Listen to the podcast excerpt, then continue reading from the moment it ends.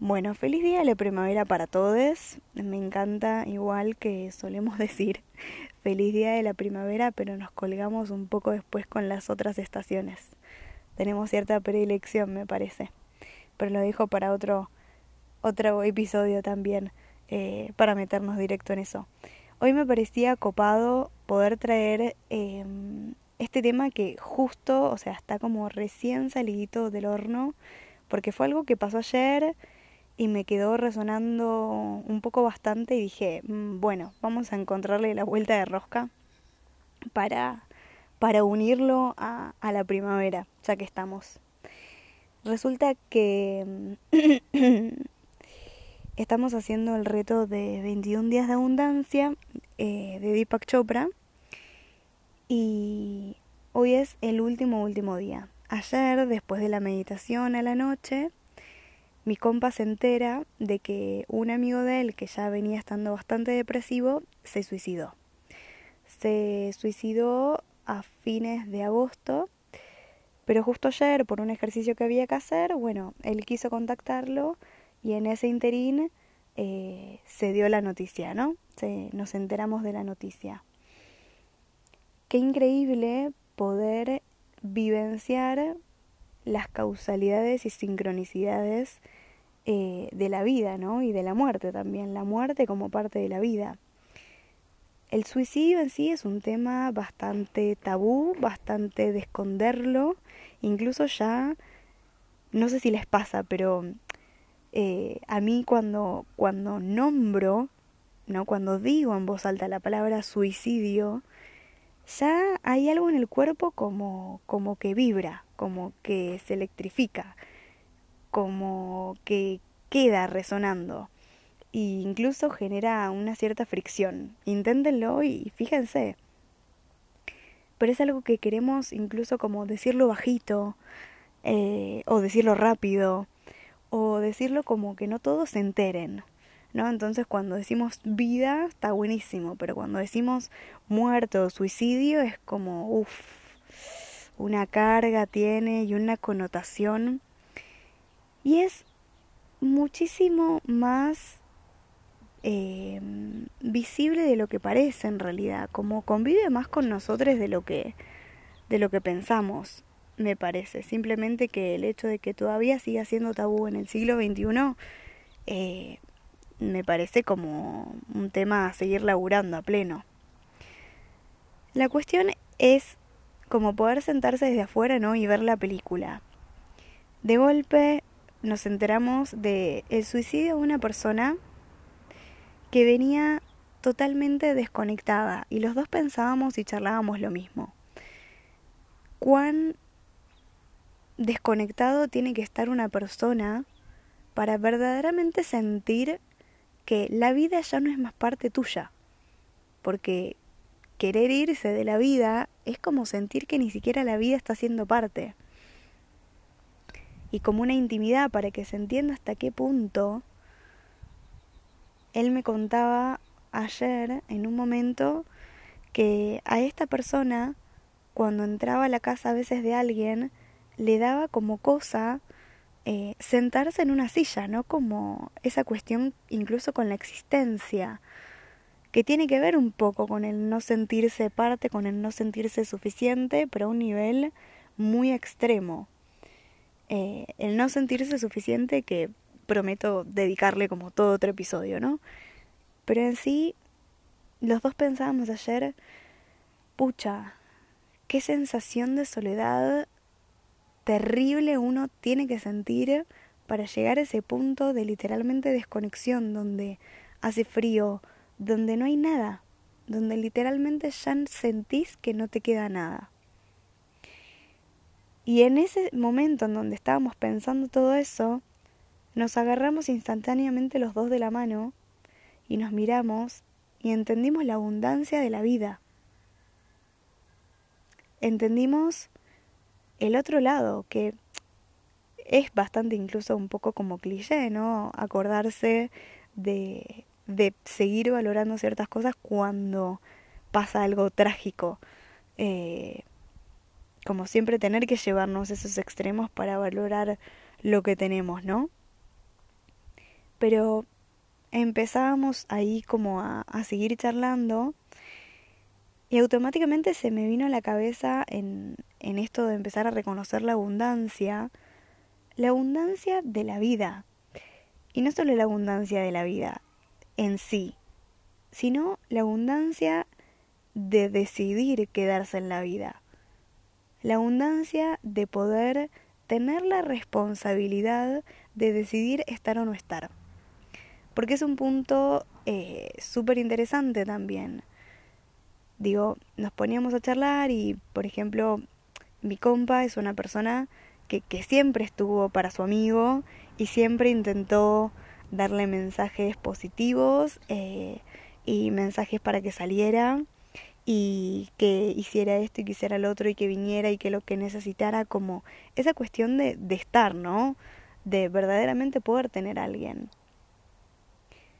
Pero ahí charlábamos hasta qué punto hasta qué punto uno ayuda porque quiere que un otro se quede en la vida y hasta qué punto el otro también se quiere quedar en la vida o hasta qué punto ya el otro no quiere más. Como yo no puedo endosarle la responsabilidad a alguien, ¿no? Como la expectativa de pedirle a otra persona que se quede en la vida simplemente porque tal vez yo quiero que se quede. Pero ¿qué pasa cuando la persona no quiere más? No quiere más, no quiere luchar más. A ver, podemos llevarlo incluso como el momento culmine último de la enfermedad, ¿no? En donde a veces uno dice, bueno, prefiero que, que esta persona se vaya en paz a que siga agonizando. ¿Esto no puede ser tomado un poco lo mismo? Vuelvo, es una opinión nada más entre las miles de posibilidades. Espero eh, de todo corazón que no se malinterprete y si se llega a malinterpretar, bueno, también como permitirme a mí decir está buenísimo que se malinterprete porque eh, cada uno puede tener su realidad y le toca las fibras de una u otra manera. Pero lo que sí por lo menos quiero tratar de transmitir en esto del suicidio y contarlo en un aspecto eh, muy personal, compartirlo, de en el 2016 a mí me tocó la primera vez de tener que volverme afuera porque mi mamá había tenido su primer intento de suicidio. Ya venía más o menos dando unos ciertos indicios de que podía llegar a darse, pero se dio en un momento justamente en donde yo tuve que volverme de otro lado. La cuestión es que una vez que ella ya estaba más estabilizada y estaba mejor y le habían dado otra medicación, entendiendo que mi mamá viene con un eh, prontuario de depresión bastante intenso. Y me acuerdo una charla, me acuerdo, la tengo en la imaginación, o sea, en mi mente visualizada todo el tiempo. Estábamos en el comedor de la casa de ella y ella estaba sentada como en la cabecera donde siempre se sentaba y yo al costado, a su derecha. Y en un momento de la charla, desde todo el corazón, pensando yo antes que iba a llorar o que me iba a poner mal y me salió como súper sereno, ¿no? Dato de color. Y, me acuerdo en un momento haberle dicho como, más yo te amo y si verdaderamente vos sentís desde todo tu corazón que no querés quedarte más en la vida, porque la vida en este momento te genera mucho sufrimiento y sentís que no podés luchar en absolutamente nada, si de verdad sentís que no hay nada, absolutamente nada ni nadie que te pueda ayudar a anclarte a la vida, anda, como yo te perdono. Pero no fue un yo te perdono desde un sentido de, ah, yo te perdono, no, bueno, como dándole mi, mi bendición, ¿no? Sino porque a veces también el suicidio viene como con mucha, mucha, mucha carga. Y le dije, a mí me encantaría que te quedes, pero yo no quiero que te quedes por mí ni por mis hermanos. No quiero que seamos la única razón por la que te quedes. Porque si vos te quedas nada más por nosotros, de alguna manera, vas a necesitar que nosotros estemos todo el tiempo para hacer eh, válida tu vida. Que vivas por vos, que vos encuentres motivos más allá de nosotros para querer quedarte, para querer ahora dedicarte al arte, dedicarte más al reiki, dedicarte más a las cosas que te encantan hacer, para dedicarte a otra cosa que ser madre. Entonces ahí es empezar a responsabilizarse por la propia vida también. Entonces, en esta abundancia de poder decidir quedarse o irse en la vida, ¿no? Y que pareciera como, como una cuestión tácita de que sí o sí hay que elegir la vida. Me pregunto hasta qué punto pensamos nosotros que es una obligación, ¿no? No eh, para que demos pie, ¿no? A, a que las personas puedan quitarse la vida como así como así. No es un así como así, claramente que no. En ese momento en donde yo le dije eso a mi vieja. Lo que pasó simplemente fue intenté darle a ella la responsabilidad por su propia vida. La responsabilidad de decir, si vos te querés quedar, yo te puedo ayudar. Pero hasta donde vos quieras también ayudarte a vos. Si vos no te querés ayudar a salir, si vos no querés verdaderamente quedarte acá, yo no soy quien para pedirte que te quedes. Yo no soy quien para obligarte a que vos te quedes en la vida, porque eso es un deseo en todo caso mío, no tuyo. Esa soy yo queriendo que vos luches en algo que yo no sé si vos querés luchar. Otra cosa es que vos me digas, sí, yo quiero luchar, entonces yo ahí puedo ayudar. No, en esto como uno no puede ayudar a quien no quiere ser ayudado. Y a su vez, todo esto me retrotrajo como más atrás a mi abuela, a la mamá de mi mamá, que ella estuvo durante 18 años tratando de suicidarse, teniendo un montón de intentos de suicidio, un montón, un montón, hasta que por fin lo logró. Y a su vez, charlando con mi abuelo durante mucho tiempo sobre todo este tema, y que él en un momento me decía como yo siento que le quise alargar yo la vida a ella, yo no sé si ella se quería quedar. Siento que ella lo hacía más por mí que por ella. Que yo le alargué la vida en algo que al fin y al cabo terminó siendo inevitable para ella. Porque ella ya no quería estar más acá. Y todo el tiempo esa elección de la vida, esa elección de me quiero quedar o me quiero ir. ¿Hasta qué punto es como una especie de obligación o es una decisión y la decisión del libre albedrío que trae la abundancia, es abundante poder decidir, poder tener la libertad para decir, yo ya no quiero luchar más, me quiero ir. Pero me quiero ir cuando literalmente todas las fibras de mi cuerpo no pueden más, cuando siento que no hay ni un atisbo de luz, o que ya vine o que ya cumplí todo lo que venía a cumplir, o que ya viví todo lo que quise vivir, o que ya pasé todo lo que quería pasar. Pero no desde el ego, sino desde el alma. Porque quitarse la vida, digo, he charlado hace mucho tiempo también como el suicidio como una especie a veces de acto de cobardía del otro lado, ¿no? Como campana del otro lado. El suicidio como, como acto de cobardía por no querer vivir la vida no como por no querer quedarse. Ah, no se quiso quedarse para luchar por la vida, no como ahí con dedito afirmando.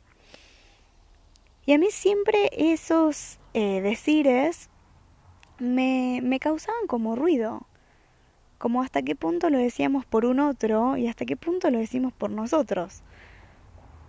Digo, hasta qué punto nosotros podemos o no entender